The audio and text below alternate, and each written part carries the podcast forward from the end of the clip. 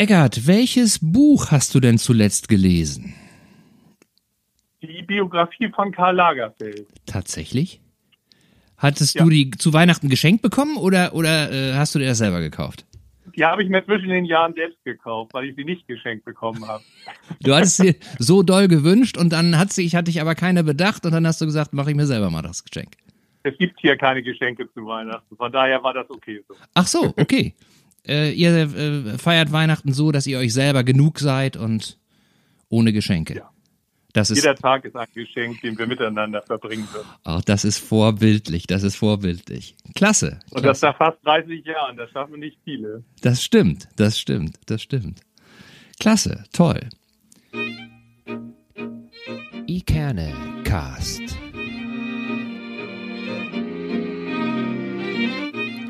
Der Podcast aus Eckernförde für Eckernförde. Ja, hallo liebe Leute, herzlich willkommen zum iKernecast. Schön, dass ihr wieder dabei seid. Wir freuen uns sehr, dass ihr eingeschaltet habt. Wir, das sind Holger und auf der anderen Seite mein kongenialer Partner Sven. Hallo Sven. Hallo Holger. Ja. Wie ihr alle sicherlich ähm, merkt, ist es so, dass heute die äh, Audioqualität äh, sich äh, ein bisschen unterscheidet zu dem, was wir vorher so gemacht haben. Ähm, Hintergrund ist folgender. Eigentlich wollten wir schon, schon letzte Woche wieder eine neue Folge vom Ikernecast äh, produzieren. Aber ähm, ja, die Ereignisse äh, haben uns da so ein bisschen so ein bisschen überholt und äh, wir konnten das, was wir uns vorgestellt haben, nicht so ohne weiteres unmittelbar umsetzen äh, und mussten uns erst technisch auf die neuen Umstände einstellen.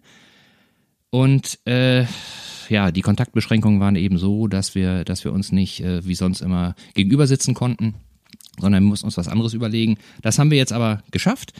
Heute Abend ist es so, dass wir uns alle äh, nicht äh, persönlich äh, sehen, sondern nur via Computer und ähm, die äh, Audioaufzeichnung, der Ton funktioniert übers Telefon. Wir sind aber sehr froh, dass wir das so hingekriegt haben, weil wir unbedingt eine neue Podcast-Folge aufnehmen wollten, weil es nämlich so ist, dass wir wieder einen außergewöhnlich interessanten Gast haben, auf den wir uns sehr gefreut haben. Ja, äh, vielen Dank, Holger, für die Einladung. Ich freue mich total, dass das äh, jetzt geklappt hat und dass wir trotz aller Umstände, die du ja eben genannt hast, auch äh, diesen nächsten Podcast aufnehmen können oder den ja einen Podcast, äh, der äh, unter einem besonderen Licht steht, beziehungsweise einen ganz besonderen Gast heute hat. Und ich äh, freue mich total, dass ich mit Eckhard Voss aus äh, Eckernförde einen Gast habe, den ich persönlich sehr gut kenne, wir schon eine gewisse Zeit lang auch zusammenarbeiten und ähm, Eckhard Voss ein, ein Typ ist, der ja selber, glaube ich, beschreibt er sich als Optimist, Motivator und Netzwerker, ähm, viel zu erzählen hat, tolle Geschichten hat und ähm, ja, Eckart, herzlich willkommen. Wir sind total glücklich, dass du äh, unser Gast bist heute und wir freuen uns auf einen, auf einen spannenden Podcast mit dir. Moin, Eckart. Moin und vielen Dank für die Einladung. Ich freue mich, hier bei euch zu sein. Ja, toll. Und äh, bin, bin ein bisschen aufgeregt, weil es das erste Mal ist für mich, äh, Podcast. Das ist ja nicht ganz so schlimm. Äh, du bist ja äh, Profi, du kommst ja aus, aus dem Verlagswesen. Normalerweise, äh, wir hatten es eben gerade im Vorgespräch schon, sitzt du auf der Seite, auf der wir nun sitzen. Ähm, du bist derjenige, der interviewt. Heute bist du derjenige, der interviewt wird, beziehungsweise ja, der ein bisschen was erzählt von sich und ähm, ein bisschen was preisgibt und Geschichten äh, erzählt. Äh, Eckart, einmal vielleicht ganz kurz vorweg. Vielleicht erzählst du einmal ganz kurz etwas zu dir, ein bisschen was Persönliches, wer du bist woher du kommst und äh, was deine persönliche Beziehung mittlerweile zu Eckernförde ist. Also ich komme aus Hamburg, bin 1966 geboren, ähm, bin in einer Beamtenfamilie ganz äh, behütet aufgewachsen. ähm, wer lacht da? Ich lache da, weil wir das gemeinsam haben. ich okay. komme auch aus der Beamtenfamilie. Ähm, genau. Und ähm, habe klassisch äh, Abitur gemacht und als äh, die Frage im Raum stand, was ich denn mal in meinem Leben so werde, ähm, bin ich auf Nummer sicher gegangen, bin der guten Empfehlung meiner Eltern gefolgt und habe eine beamtenähnliche Laufbahn erstmal eingeschlagen. und äh, das wissen gar nicht so viele, weil mich viele äh, mit dem mit dem Unternehmer sein oder Verleger sein heute verbinden. Aber ich habe wirklich mal Sozialversicherung gelernt bei der AOK. Ach schön. Habe eine, ganz, hab eine ganz klassische Karriere da gemacht ähm, und ähm, bin über einen den einzigen Headhunter-Anruf meines Lebens, äh, von dem man sonst immer nur im Fernsehen äh, hört. Äh, über, über so einen Anruf bin ich mit der freien Wirtschaft in Kontakt gekommen und ähm, bin als Leiter Unternehmenskommunikation vor 19 Jahren und ein paar Tagen nach Schleswig-Holstein gekommen und habe damals für die Dump Holding ähm, ähm, für das Ostseebad Dump, Ostsee Resort Dump heute habe ich ein Jahr lang Unternehmenskommunikation gemacht. Ah ja, spannend. Und dann äh, hat das nach einem Jahr nicht mehr so gut funktioniert für mich äh, und dann habe ich mich selbstständig gemacht. Das ist 2003 gewesen und ähm, in den Jahren seitdem ist eine Menge passiert. Was mich mit Eckernförde verbindet, ist, dass der die Seite Verlag, dessen einer Geschäftsführer ich bin, ähm, dass der in Eckernförde ansässig ist. Ich selbst wohne gut zehn Kilometer landeinwärts in Ascheffel und da sitze ich jetzt auch in meinem Wohnzimmer und unterhalte mich mit euch. Schön. Und Ascheffel ist, was äh, Internet angeht, auch gut erschlossen. Oder wie ist es bei euch ist, im Land? Ist super erschlossen, ist super erschlossen, ja. Schön. Das ist gut. Schön. Ich habe mal eine Frage, die mich mal interessieren würde. Du sagtest eben, äh, nach, dem, äh, nach der Angestellten-Tätigkeit äh, bist du dann direkt in die Selbstständigkeit gerutscht.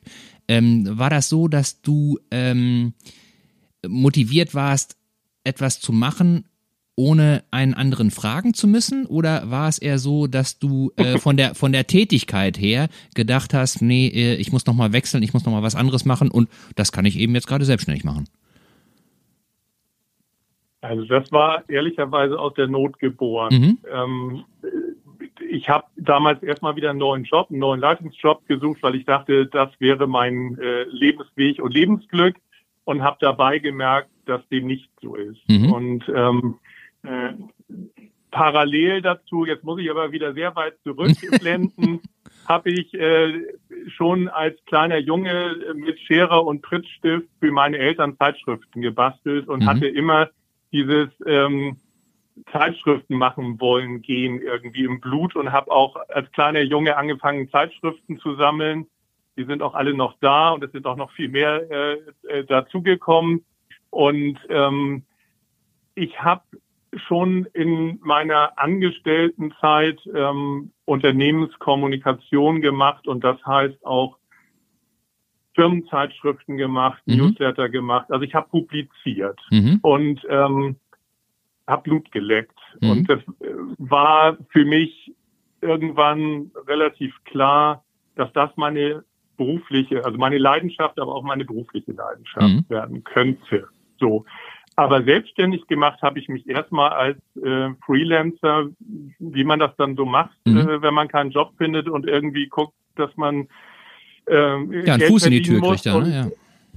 Genau. Und ähm, habe damals mein, mein erster Kunde in der Selbstständigkeit äh, war die ganz frisch gegründete Ostseefjord GmbH hier, die erste lokale Tourismusorganisation mhm. in der Region. Für die habe ich dann Texte gemacht und, und Pressetexte gemacht und ähm, Pressereisen später organisiert und solche Sachen gemacht. Mhm. Und ähm, ich hatte eben vorher schon als Angestellter Zeitschriften gemacht für Unternehmen und hatte in der Zeit Kontakt zu einer kleinen Agentur auch bekommen in Hamburg, die gemerkt haben, dass da auf AOK-Seite jemand arbeitet, der nicht nur äh, im, im, Versicherungsbereich fit ist, sondern der auch ganz gut schreiben kann. Und ähm, über diesen Kontakt hatte ich schon in meinen Angestelltenzeiten für äh, die Cunard Line, also Queen Mary II, Queen Elizabeth, Queen Victoria, ähm, geschrieben. Mhm. Prospekte geschrieben, Werbetexte geschrieben, ähm, mhm. was mir damals völlig äh, eigentlich unvorstellbar erschien, dass ich das kann, aber ich wurde gefragt und ich bin da mit schlotternden Beinen hin zum Vorstellungsgespräch und habe mich über solche Jobs eigentlich über die Jahre frei geschrieben und habe mir auch ein gewisses Selbstbewusstsein, was Text anbelangt, erschrieben. Mhm. So. Das ist über die Jahre alles zusammengekommen. Und als ich dann äh, als Freelancer ein, zwei, drei Jahre gearbeitet hatte, eben auch hier in, in den Hüttener Bergen in der Stahlregion sesshaft geworden war, da kam immer mehr dieser Wunsch auf, über diese Region zu schreiben und die Perlen, die Geheimtipps, meine Lieblingscafés, meine kleinen Läden, die Restaurants, äh, wo wir essen gegangen sind hier in der Region, denen eine Bühne zu geben. Mhm. Und dass das mal in eine Zeitschrift münden würde, die heute viermal im Jahr erscheint, ähm, das war damals überhaupt nicht absehbar und das war auch nicht geplant. Es gab auch keinen Businessplan und den gibt es in, hat es in der Form eben auch nie gegeben, aber das hat sich dann über die letzten anderthalb Jahrzehnte entwickelt. Ja, über die Sinnhaftigkeit von, von Businessplänen kann man ja eh streiten, weil äh, alle Businesspläne, die ich selber irgendwie mal geschrieben habe oder mal gesehen habe, da kenne ich keinen, also wirklich keinen, der irgendwie nur ansatzweise sich so dargestellt hat, wie es mal geplant war. Es kommt immer anders. Es kommt immer anders. Das ist so und man kann viel planen, aber wenn ich auf mein berufliches Leben zurückblicke, dann würde ich sagen, ich habe eigentlich immer Chancen gesehen und Chancen genutzt. Mhm. So, aber ich, ich habe mich nie vor ein weißes Blatt Papier gesetzt und äh, habe gesagt, so und so und so muss das jetzt ja. werden und so und so wird es gehen, sondern ich bin eher etwas ungeplant und äh, vielleicht verplant ähm, verpeilt äh, losgelaufen und habe Ideen versucht zum Leben zu erwecken mhm. oder habe, wenn jemand Ideen hatte, versucht, sie mit ihnen zu realisieren. Mhm. So. Und das ist ein Stück weit bis heute auch so geblieben.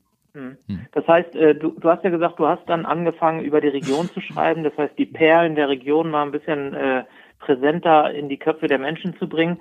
Sind das dann die sogenannten Stadtreiseführer, die man heute kennt, die ihr äh, über den Verlag vertreibt? Ist das so der Vorbote gewesen? Nee, der Vorbote war wirklich die Moltit. Also das okay. Besseresser Magazin, äh, heute heißt es das Besseresser Magazin für Schleswig-Holstein. Die erste Ausgabe ist 2007 erschienen. Das war das Besseresser Magazin aus dem Fjord Schlein. Da schließt sich eben wieder ein Bogen. Ich habe mhm. damals viel für die Ostseefjord Schlei GmbH gearbeitet und das war die Zeit, als hier ein Tourismusgutachten fürs Land gemacht wurde von der Tourismusagentur mit der, der Beratungsfirma Roland Berger. Da wurden das erste Mal Zielgruppen definiert und ah, eine okay. Zielgruppe war anspruchsvolle Genießer, die kleinste und feinste Zielgruppe.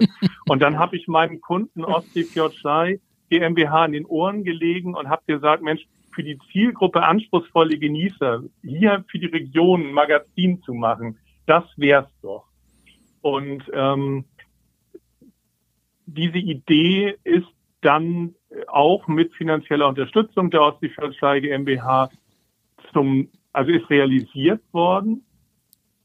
Und zwar völlig blauäugig damals. Also ich habe ja nie im Verlag gearbeitet, ich äh, habe nie eine Ausbildung in dem Bereich gemacht und ich habe das äh, Projekt Multi damals ins Leben gerufen, zusammen mit drei Freelancern, die ich aus Hamburger und Kieler äh, äh, Verbindungen kannte, die auch alle noch nie eine Zeitschrift gemacht hatten. Und wir haben wirklich diese erste Ausgabe Multi, äh, 84 Seiten stark damals, die haben wir vier äh, allein gemacht. Also mhm. ohne andere Freelancer ohne Aufträge rauszugeben, sondern wir sind wirklich zum Teil einen ganzen Tag hier durch die Region gefahren, haben damals die Fischreicherei, Fischräucherei so rum Föh, ähm, das Café Grünlund in Holzdorf, ähm, das es in der Form schon nicht mehr gibt, und die Schleiperle in Arnis, die, die inzwischen auch ganz anders ausgerichtet ist, die haben wir besucht, fotografiert, da haben wir interviewt und hinterher haben wir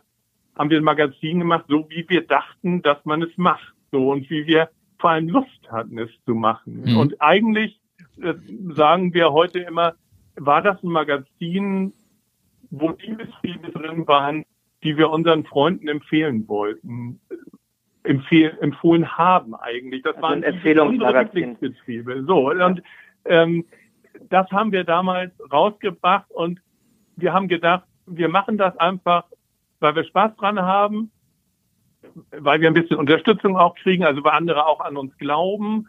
Und wenn wir das einmal machen und es ist eine Referenz und Visitenkarte, ähm, dann ist gut und wer weiß, was danach kommt. Und dann haben wir mit allen, die an dieser ersten Ausgabe irgendwie mitgearbeitet haben oder uns unterstützt haben, wir hatten sieben Anzeigen in dieser ganzen ersten Multi, ähm, mit denen haben wir damals im Epinar in äh, Borgwedel eine, eine ja, Lounge-Party, würde man heute wahrscheinlich sagen, äh, gemacht. Und danach wussten wir eigentlich nicht, was richtig passiert. Und dann ist das eingeschlagen damals in der Region wirklich wie eine Bombe. Mhm. Alle, die drin waren, fanden es schon mal toll. Wir selbst fanden es natürlich auch toll. Die Touristiker fanden es toll. Aber auch die Menschen in der Region fanden es toll, weil es identitätsstiftend war. Die fanden sich alle irgendwie mit ihren Lieblingsbetrieben, äh, Restaurants darin wieder. Und dann hat sich das wie, ja, wie ein Lauffeuer rumgesprochen, dass da ein neues Magazin aus der Region für die Region draußen ist. Äh, und dann wurde das wirklich ganz viel gekauft und dann kamen wirklich Pressegrossisten auf uns zu, die das in den Presseeinzelhandel vertreiben wollten und wir sahen uns plötzlich ein, äh, ein bisschen überrollt von dieser ersten Erfolgswelle. Mein Mann ist dann damals eingestiegen, der eigentlich Diplom-Sozialpädagoge ist und hat dann irgendwie zähneknirschend äh, sich um Vertrieb gekümmert äh, und äh, um das Rechnungsgeschäft und um die Buchhaltungsvorbereitung. Und, und mehr war das am Anfang nicht. Aber eins war nach der ersten Ausgabe klar, die Welt, also die ganz kleine Welt hier oben, die wartet irgendwie jetzt auch auf die nächste Mobilität. Mhm. Und dann haben wir beflügelt von dieser Anfangseuphorie, haben wir weitergemacht und wir haben alle ja eigentlich andere Jobs gehabt und äh, hatten eben nie einen Plan, äh, was da eigentlich entsteht.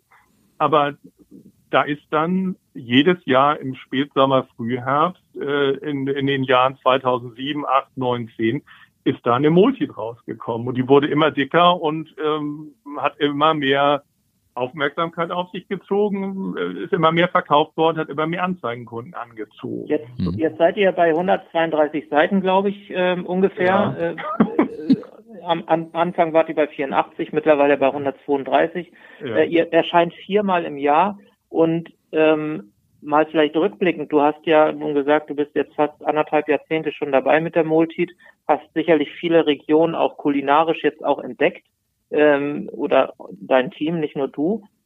Was ist denn das Besondere an dieser äh, Region Ostseefjord, Schlei, Eckernförder, Bucht?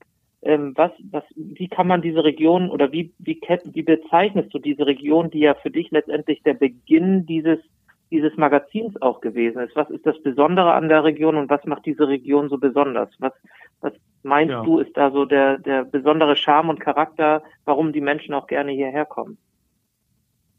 Also ich bin kein Esoteriker, aber ähm, ich finde, dass diese Region wirklich einen besonderen Spirit, eine besondere Energie hat und sie hat einen besonderen Zauber, der ganz viele zauberhafte Menschen anzieht. Das hört sich jetzt vielleicht ein bisschen spökenkickerig an, aber ich höre das immer wieder, auch gerade von Zugezogenen, die, die hier in dieser Region irgendwas sehen und irgendwas gefunden haben, wo sie, wo sie das erste Mal sich wirklich zu Hause fühlen, glücklich fühlen und wo sie sich entfalten können.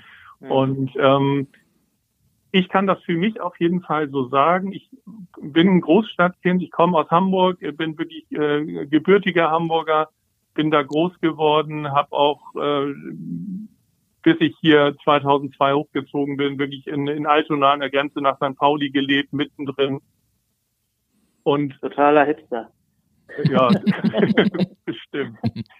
Stimmt auch nicht ganz. Wir sind in kleinen Schritten dann über Mörfleet und Kirchwerder schon an den Rand gezogen. Aber ich habe eben lange wirklich mittendrin gelebt und ähm, fußläufig zum Kiez und das war auch alles toll. Aber wirklich bei mir angekommen bin ich hier oben und ähm, ich kenne hier ganz viele Leute oder habe ganz viele Leute kennengelernt, denen das ähnlich geht. Und ähm, wenn ich, wenn ich auch so an diese Anfangszeit äh, zurückgucke, als wir mit Multit angefangen haben, da waren hier ganz viele Menschen, die eben auch hier hochgezogen waren, die hier ein Café eröffnet haben, die hier ähm, eine, eine kleine Manufaktur mit Hofladen eröffnet haben, die sich hier verwirklicht haben. Und ich finde, das macht die Region aus, mal losgelöst von ihrer besonderen landschaftlichen Schönheit, von der immer noch dünnen Besiedlung, äh, diese, dieser wirklich ja verwunschenen Landschaft der Schleim mit diesen Nooren und und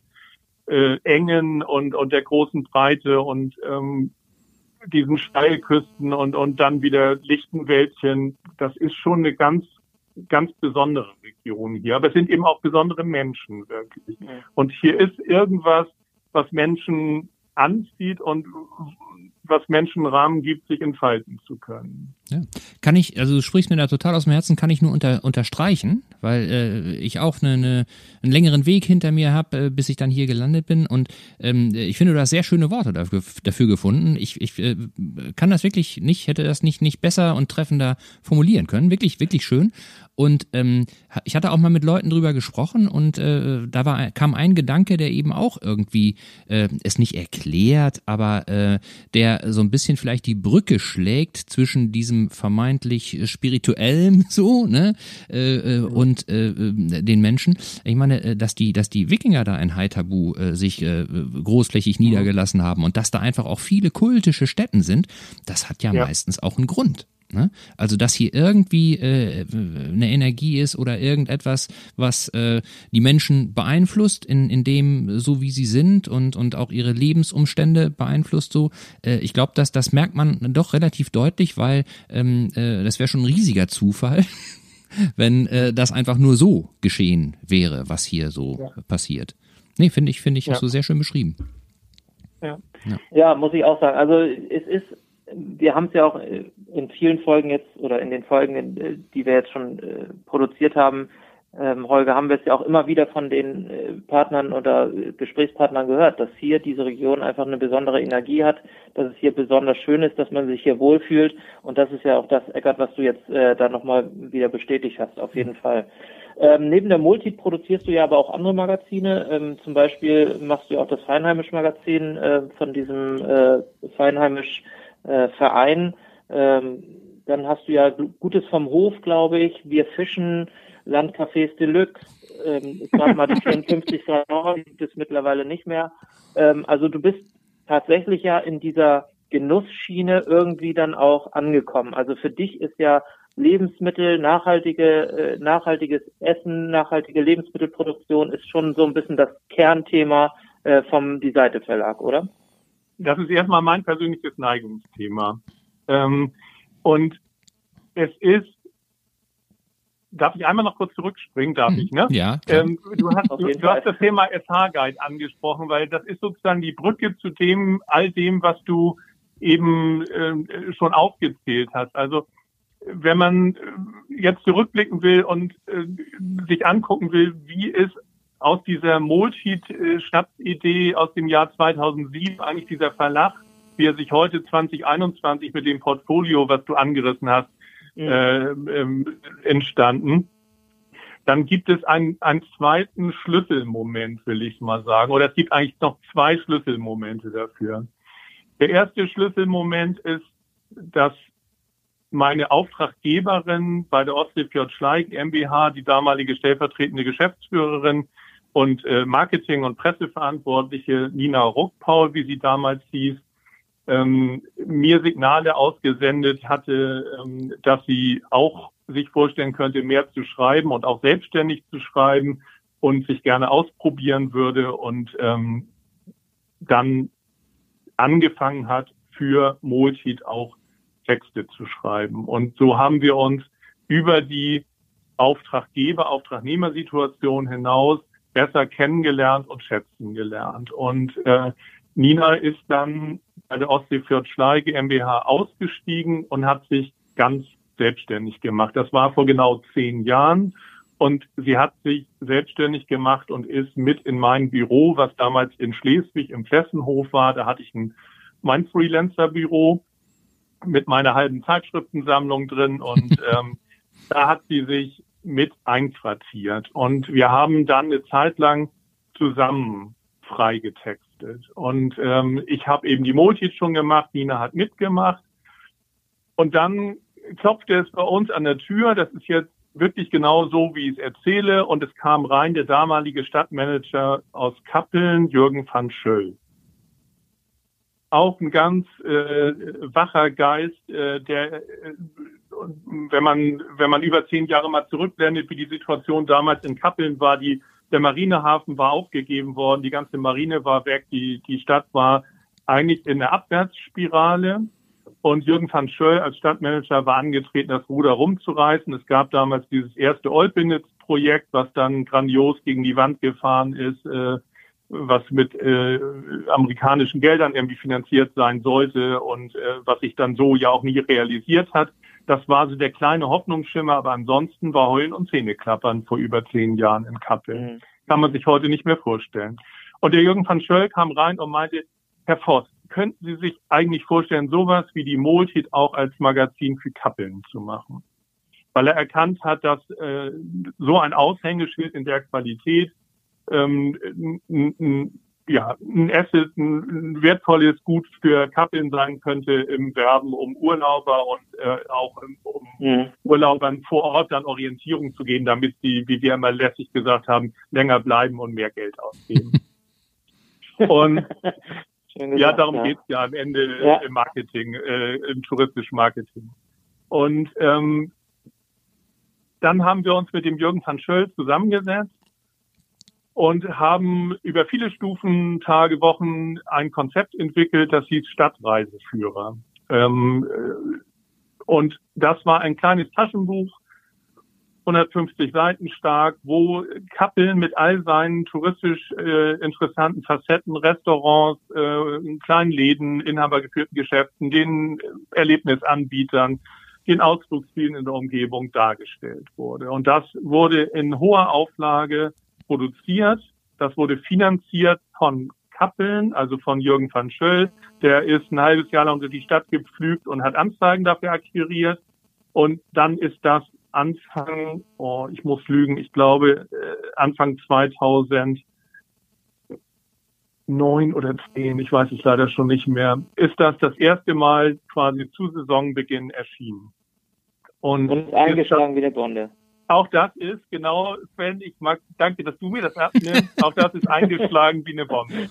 Und wurde damals in der damals noch Koslowski-Halle heißenden äh, Maschinenhalle da am Hafen riesig gefeiert. Und auch das wurde zu einer Institution. Auch da war klar, jedes mhm. Jahr im Frühjahr soll es jetzt wie Kappeln so einen Stadtreiseführer geben. Und nun saßen Nina und ich aber ja mit unserem Büro in Schleswig und dachten, Mensch, wenn das in Kappeln so gut funktioniert, das müsste doch eigentlich auch in Schleswig super funktionieren. Und wenn Herr van Schöll das in Kappeln so schön finanziert bekommt, dann müsste das auch über die Ostseefjord Schlei GmbH sich doch auch in Schleswig super finanzieren lassen. Dann sind wir zur damaligen Geschäftsführerin Anke Lüneburg gegangen und die hat uns in jedem Punkt zugestimmt, nur nicht in dem Finanzierungspunkt, weil sie gesagt hat, ja, will ich natürlich. haben, finde ich toll, super, aber finanzieren müsst ihr erstmal bitte selbst. Mhm. Mhm. mhm. So, und dann haben Nina und ich uns ganz tief in die Augen geguckt. Und das ist der Gründungsmoment des heutigen Die Seite Verlags. Und haben gesagt, okay, jetzt gehen wir hier gemeinsam an den Start. Und wir trauen uns das zu. Mit unseren Kontakten, wir sitzen in Schleswig, wir kennen die alle in Schleswig, wir werden von vielen in Schleswig geschätzt. Jetzt laufen wir los.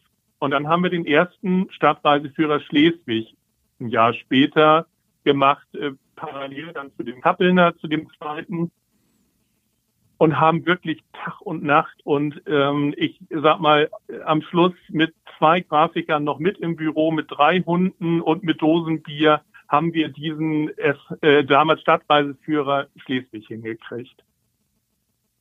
Und so, jetzt seid ihr mittlerweile bei wie viel Stadtreiseführern? Jetzt sind wir inzwischen bei sechs SH-Guides äh, mit großem Online-Portal dahinter und bei vier äh, Multis im Jahr und aus diesen SH-Guides und Multis entsprang dann, äh, jetzt mache ich einen kleinen paar Fortschritt, ähm, äh, ich glaube drei Jahre später ungefähr, eine Anfrage von Bartels Langnes, die auch immer schon Anzeigenpartner bei uns waren, ob wir uns vorstellen könnten, für die Marken Famila und Markant, also für diese Einkaufsmärkte im Norden, ein Kundenmagazin zu machen. Und ähm, das haben wir damals kalkuliert und konzipiert und äh, haben ein Dummy produziert und äh, sind damit angetreten und äh, haben vor ähm, inzwischen über sechs Jahren den Auftrag dafür bekommen, monatlich ein entsprechendes Kundenmagazin zu produzieren. Und das machen wir auch bis heute, genauso wie wir bis heute diese SH-Guides machen. Davon machen wir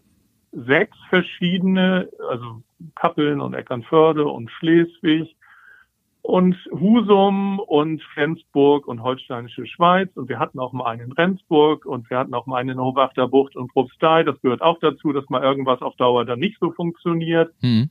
Und ähm, Nina als passionierte Seglerin hat dann irgendwann die Repräsentanz für Seilerins, Marina Guide, also jeder Tourenskipper kennt Seilerins seit Jahrzehnten. Eigentlich war ein dänisches Magazin mit einem Hafenguide, der dann auch lange schon für die deutschen Küsten erschienen ist. Und da hat Nina dann die Repräsentanz übernommen für die deutschen Häfen und der Verleger das Ganze verkaufen wollte, haben wir das gemeinsam gekauft.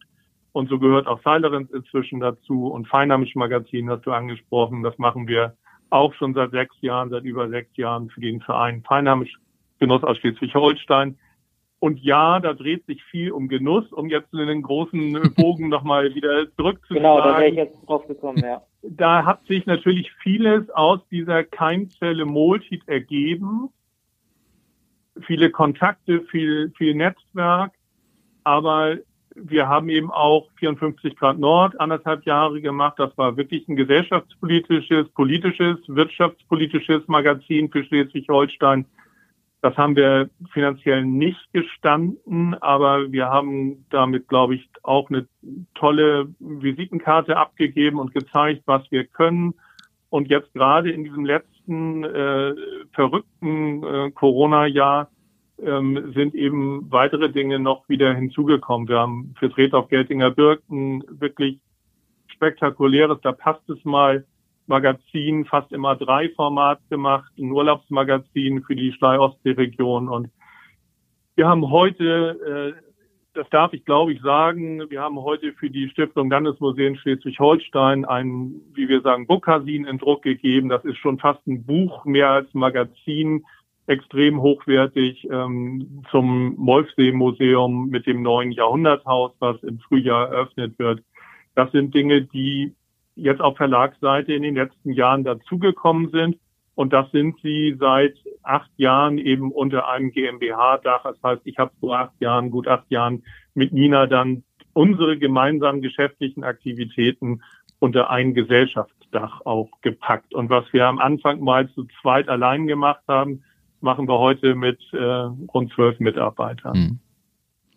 Aber ja, weißt du, was ich spannend, schön also Ja, Entschuldigung. Ganz kurz, so, weißt du, was nee, ich schön gut. finde? Dass du äh, auch noch so ein Verfechter von tatsächlich einem physischen Produkt bist. Dass es einfach Papier sein muss, irgendwie. Weil heutzutage ist ja. es ja so, es geht, es wandert ja alles immer viel ins Netz und es wird gesagt, ja, man kann das doch auch da lesen. Aber ich habe mich jetzt auch mit einem, vielleicht liegt es auch so ein bisschen an dem fortgeschrittenen Alter, weiß ich nicht.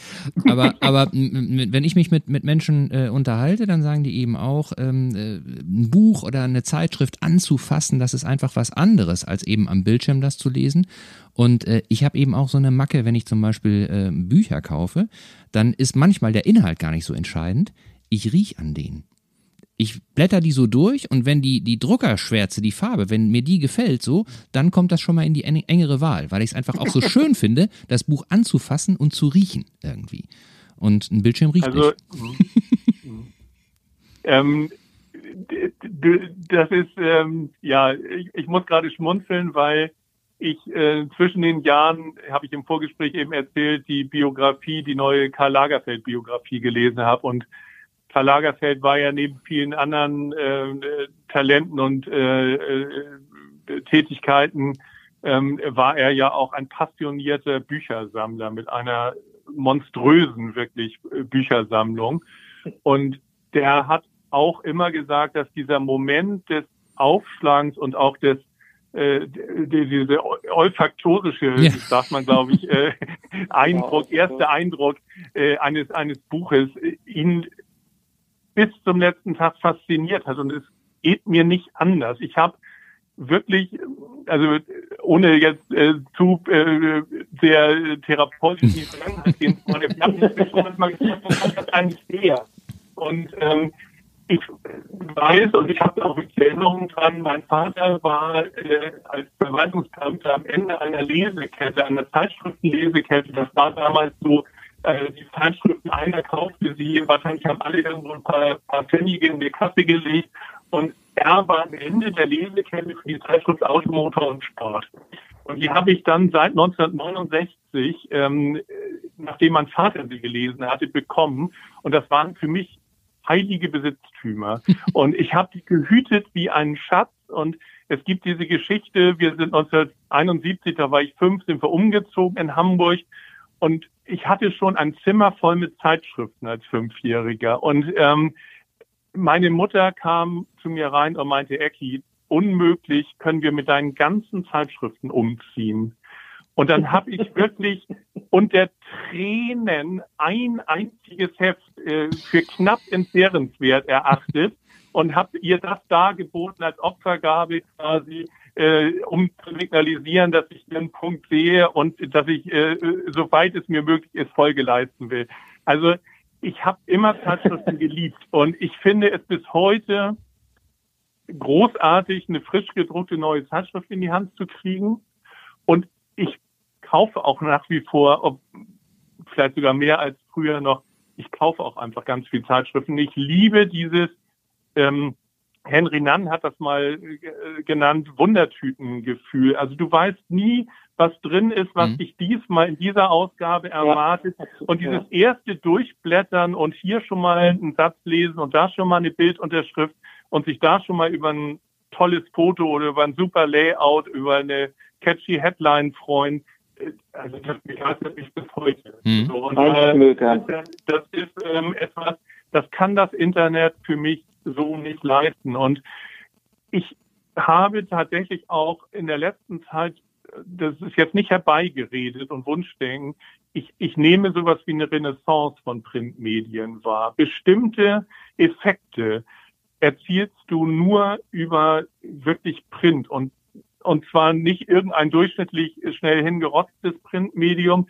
sondern wenn du wirklich von der Haptik angefangen, vom Papier her, vom Designkonzept her, von der Fotografie her, von der Bildbearbeitung her, von den Texten, von den Headlines her, wenn du wirklich ein tolles Konzept hast und das schlüssig umsetzt, dann ist ein Magazin einfach nochmal eine ganz andere Welt. Und ich habe eben dieses Reddorf-Magazin erwähnt wenn ich mir vorstelle, ich komme da als Gast in dieses Reddorf da oben an der Geltinger Bucht und auf meinem Couchtisch liegt da im A3-Format ein Magazin mit einer äh, äh, halbtransparenten Banderole und äh, einer persönlichen Begrüßung und äh, dem Wunsch äh, oder dem, dem Gruß, viel Freude bei der Lektüre zu haben.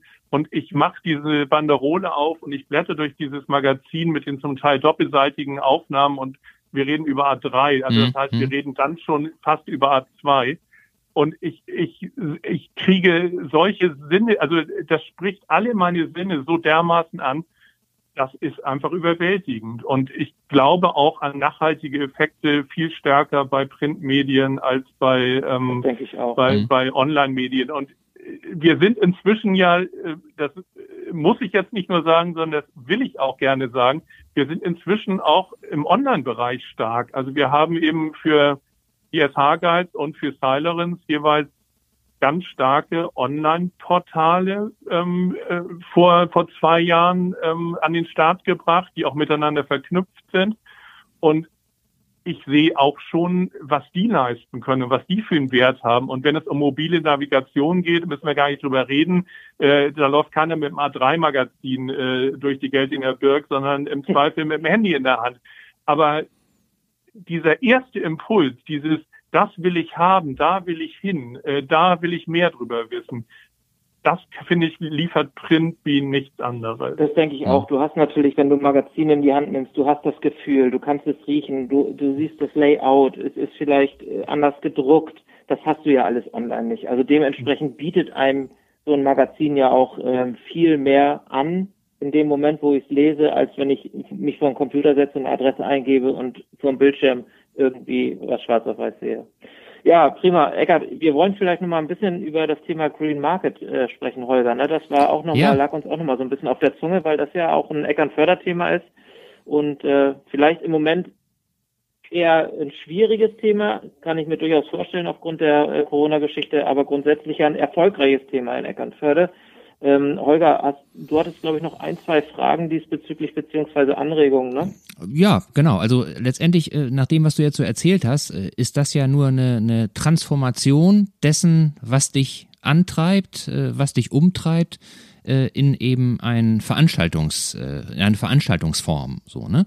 Sicherlich ja. auch so ein bisschen, so ein bisschen flankiert, weil da machen ja auch äh, Leute mit, die ähm, äh, ähnlich unterwegs sind äh, wie du, Ne? Nur eben nicht äh, äh, Herausgeber sind, wenn ich hier an, an die Gosch-Brüder und so weiter denke, die ja auch viele Ideen haben und viele gute Dinge anschieben, so. Und ähm, Letztes Jahr muss es ja, war ja relativ früh klar, glaube ich, dass es ausfällt, ne? Wann, wann habt ihr da Bescheid ja. bekommen? Das war schon im, im März, glaube ich, ne, oder? Wir haben tatsächlich extrem früh entschieden, gar nicht weiter irgendwie halbherzig zu planen, sondern allen Beteiligten insofern Planungssicherheit zu geben, dass wir abgesagt haben. Und das war im Nachhinein natürlich auch die richtige Entscheidung. Mhm. Total. Ähm, total. Also ich mache den Multi Green Market in Eckernförde. Das wäre der fünfte gewesen, den wir 2020 gemacht hätten. Und die Idee dahinter ist genau die, die du eben beschrieben hast. Also eigentlich das, was wir im Magazin machen, nämlich Restaurants, Hofläden, Cafés vorstellen, äh, Landwirtschaft vorstellen, ähm, Netzwerke vorstellen, ähm, Rezepte bringen, äh, zeigen, was man aus regionalen Produkten in der heimischen Küche machen kann ähm, das alles erlebbar zu machen. Mhm. Und ähm, die, die Gründungsidee hinter dem Multi-Green Market äh, oder der Gründungsmoment ist auch ein besonderer. Ähm, da war wirklich auch eine ganze Menge Alkohol im Spiel. Mhm. Ähm, ich saß muss nichts Schlimmes sein. Muss nicht schlimm sein. Nee, ähm, würde ich sagen, war in diesem Fall definitiv förderlich. Ähm, das ist eine Idee, die im Vorstand des Wirtschaftskreises Eckernförde dem ich auch angehöre, geboren ist. Und zwar vor dem Hintergrund, dass wir nun schon über zehn Jahre in Eckernförde dieses Greenscreen Naturfilm Festival mhm. haben. Und äh, die ja auch ganz stark auf das Thema Nachhaltigkeit, Ökologie, äh, Schutz von natürlichen Lebensräumen gehen. Und aber auch das immer stärker im, im Kontext mit finde ich Landwirtschaft mhm. auch betrachten und äh, Ernährung der Weltbevölkerung. Und die Idee bei, auf, den, auf der Seite von Greenscreens schon lange war, auch rund um das Festival sozusagen einen Markt zu etablieren. Mhm. Und ähm, in, in dem Wirtschaftskreisvorstand damals war Martin Krohn noch dabei, eben auch Vorstand bei Greenscreen mhm. und Wilfried Wagner als Vorsitzender des Wirtschaftskreises, der im Hauptberuf Veranstaltungsmacher ist. Fischmärkte organisiert, Antikmärkte organisiert und wir drei saßen zusammen. Und dann gab ein so das andere. Ich hatte schon lange die Idee im Hinterkopf, Multi-Erlebnis zu machen. Die Greenscreener wollten gerne einen Markt machen und Wilfried Wagner hatte die Kompetenz, Märkte zu machen und mhm. wusste, wie man organisiert und wie man sich um um Flächennutzung und um Klowagen und um mhm. GEMA-Gebühr kümmert. Denn darum geht es am Ende und über nächtliche Bewachung und solche Dinge, mhm. von denen ich keine Ahnung habe. Und der am Ende auch bereit war, hier wirtschaftlich ins Risiko zu gehen. Mhm. Und so haben wir den ersten Multi-Green Market gemacht und ähm, ein, ein, eine Kernidee davon war und ist bis heute, dass wir eben auch eine Showküche haben, die immer vom Land Schleswig-Holstein gestellt wird, zusammen mit der Landwirtschaftskammer, wo wir dann im Stundenrhythmus mit Köchen aus dem Norden auch mit regionalen Produkten kochen. Mhm. Und ähm, da darf ich dann da sitzen, wo ihr jetzt mhm. sitzt, nämlich in der Moderatorenrolle oder stehen und ähm, darf dadurch das Programm führen.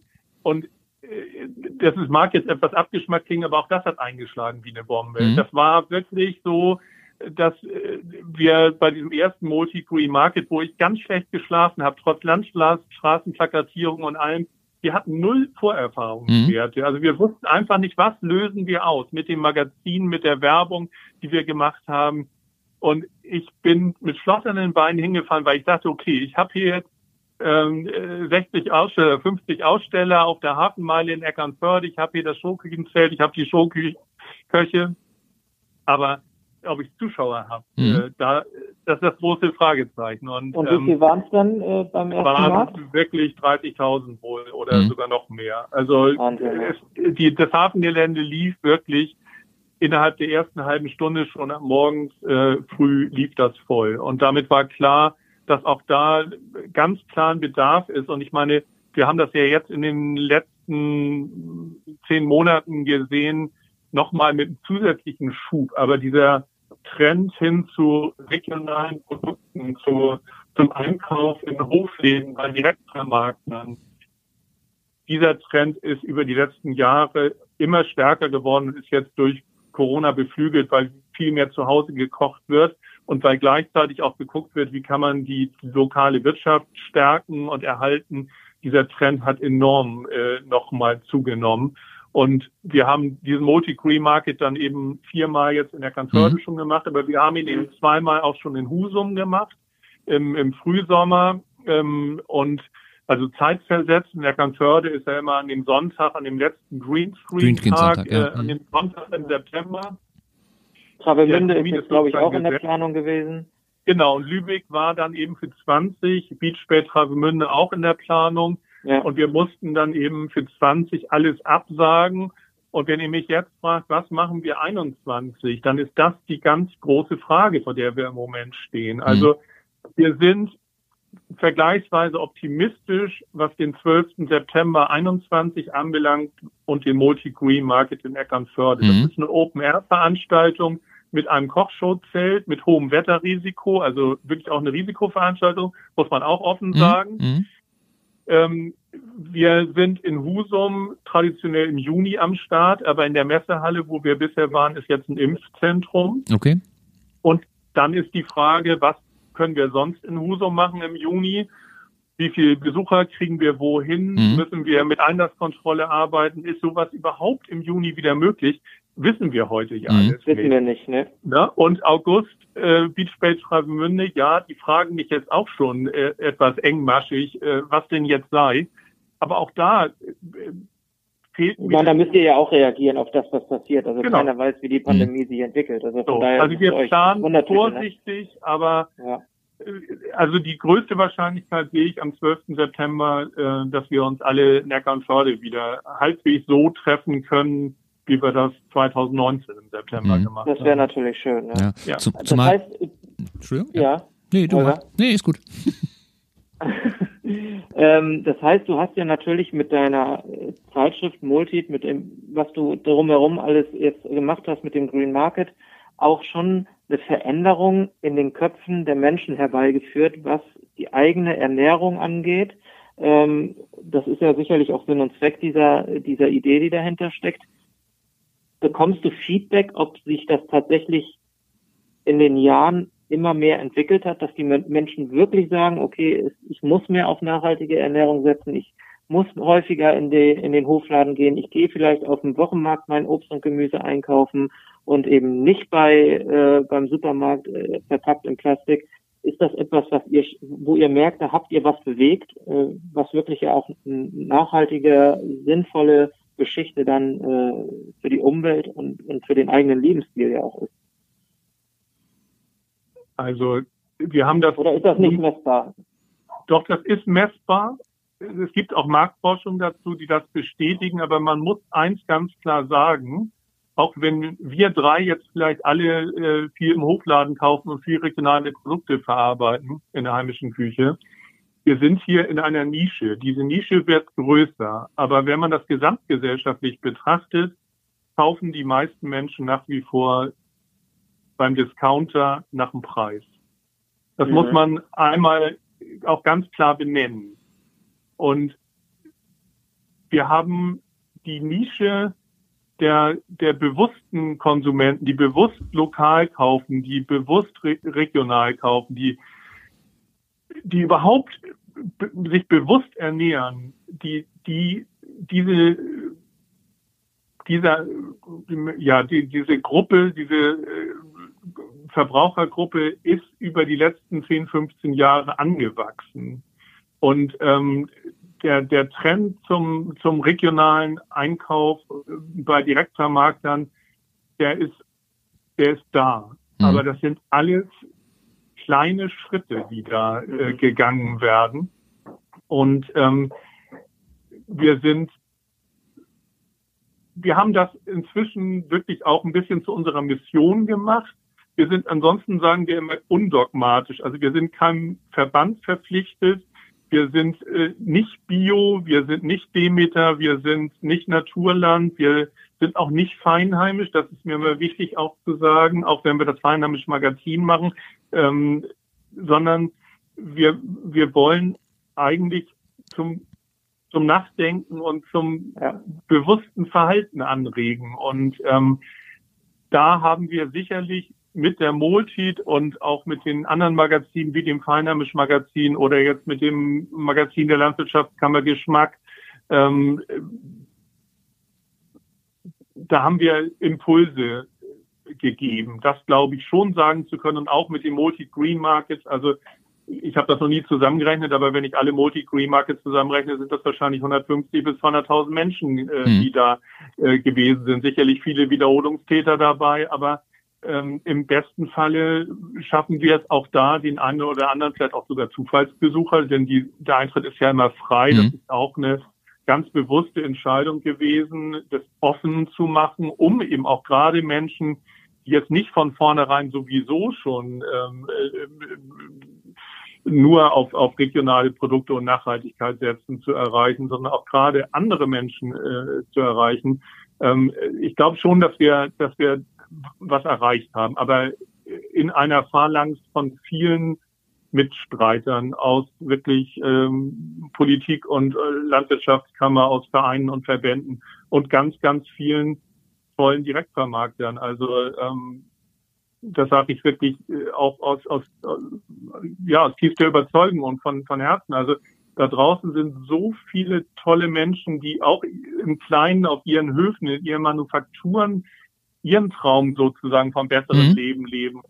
Denen bieten wir eine Bühne mit Multi, mit den mit den anderen Magazinen und ähm, eben auch mit den Multi-Green Markets. Und wenn ich dann wieder den Bogen weit schlage zu meinem Kunden Bartels Langes, zu dem Magazin Hier Leben, zu den, äh, zu den großen Warenhäusern und Lebensmitteleinzelhändlern, dann sieht man da ja auch in den Regalen, dass dieser Trend zu den regionalen Produkten definitiv da ist. Denn ähm, auch die bemühen sich ja immer mehr, ihr Sortiment zu, zu regionalisieren. Die bemühen sich ja auch alle immer mehr, lokale Produkte, lokale Qualitätsprodukte anzubieten. Also die Nachfrage in dem Bereich ist definitiv gestiegen und ich hoffe einfach auch und denke auch, sie wird auch weiter steigen. Das, da bin ich, bin ich mir ziemlich sicher, weil ich glaube, dass gerade jetzt diese Zeit, die ja für alle sehr anstrengend, sehr zermürbend ist, aber gerade auch äh, ja stark einwirkt auf das Bewusstsein von vielen Menschen, die einfach auch mal Zeit und vielleicht auch äh, äh, Muße haben, sich über bestimmte Sachen nochmal noch mal Gedanken zu machen. Und ich glaube, dass es gerade für, für äh, diesen Bereich jetzt auch wirklich eine gute Chance ist, da, wir haben es ja schon mehrfach gesagt, Corona ist wie eine Lupe, ne?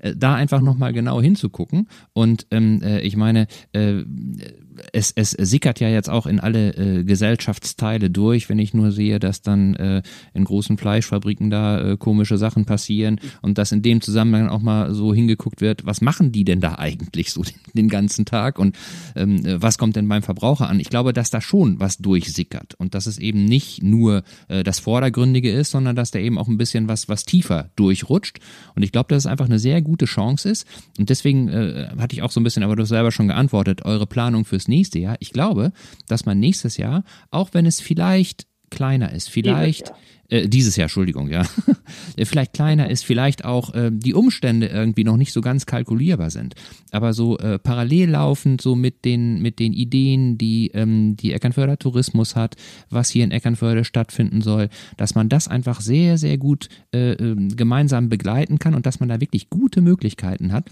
auch äh, Menschen mit mit äh, Themen einfach mal zu konfrontieren die man normalerweise vielleicht nicht so erreichen würde. Ne? Und deswegen glaube ich, ist das einfach, äh, ihr habt einen super Grundstein da gelegt und, und ich glaube, dass, dass ähm, ihr da äh, sehr gute Möglichkeiten habt, in diesem Jahr äh, einfach was zu machen, was noch ein bisschen mehr in den Köpfen der Menschen hängen bleibt. Oder in Köpfen von Menschen, die ihr vielleicht so gar noch nicht auf dem Schirm hattet. Meine Vermutung. Würde mich freuen, wenn es so wäre. Ich äh, glaube es aber tatsächlich auch, dass der, äh, der, der Weg in die Richtung geht. Ja. Und mhm. wir merken das ja auch in der kurzen Zeit im letzten Jahr als Veranstaltungen möglich waren ja. unter ja. Auflagen. Ähm, was für eine Wahnsinnsbegeisterung und Nachfrage da war nach solchen äh, Formaten. Und ähm, deswegen ähm, bin ich auch fest davon überzeugt, wenn wieder Dinge möglich werden, dann wird die Nachfrage auch enorm sein. Mhm. Mhm.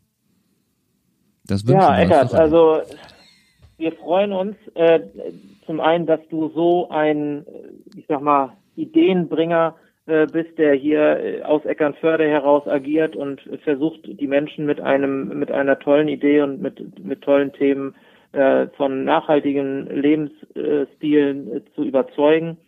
Und ähm, dein Lieblingssatz ist ja, ich habe eine neue Magazinidee und ich bin tatsächlich total gespannt darauf, äh, was denn als nächstes aus deiner Feder oder aus eurer Feder von Nina und dir heraus entsteht. Äh, ich hoffe etwas, was sich dem anschließt, ähm, was erfolgreich sein wird und wo du auch die Menschen weiter mit überzeugen kannst, dass nachhaltiges äh, Essen, nachhaltige Bildung, was auch immer damit zusammengehört, der richtige Weg ist, um auch in Zukunft gut äh, miteinander in der Gesellschaft leben zu können. Und ähm, ja, sage ich dir und deinem Team auch schon mal Danke gesagt, dass das äh, bislang so gut geklappt hat und ich hoffe, dass es auch in Zukunft so bleibt. Vielen Dank schon mal. Das ist unser Plan, Sven. Ja. Auch wenn wir keinen Plan haben, aber das ist unser Plan. ja, und auch vielen Dank, dass ihr das, was ihr macht, auch für die Menschen, die hier sind, macht. Ne? Dass das wirklich auch da äh, bei euch im Fokus ist und dass ihr nicht irgendwie höher, schneller, weiter, größer, dass das nicht äh, die Motivation ist, die dahinter steht, sondern dass ihr einfach was machen wollt, was hier für die Region einfach interessant, relevant und schön ist. Und dass ihr die Menschen einfach eine schöne Zeit vermitteln wollt. Vielen Dank.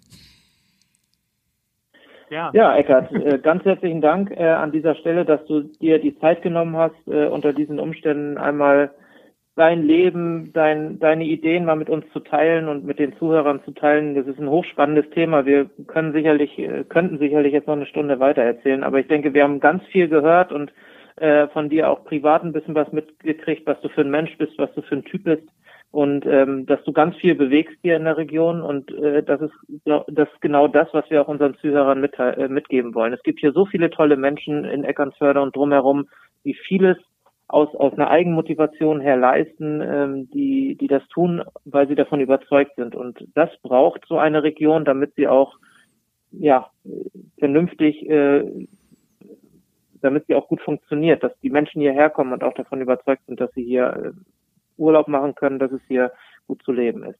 Und jetzt hebst du einmal den Finger, das ja. sehe nur ich jetzt gerade, weil wir hier ja auch noch per Video verbunden sind. Ja, mir ist immer eins ganz wichtig an der Stelle, deswegen traue ich mich, auch wenn wir schon bei den Schlussworten sind, diesen Aspekt noch kurz reinzubringen.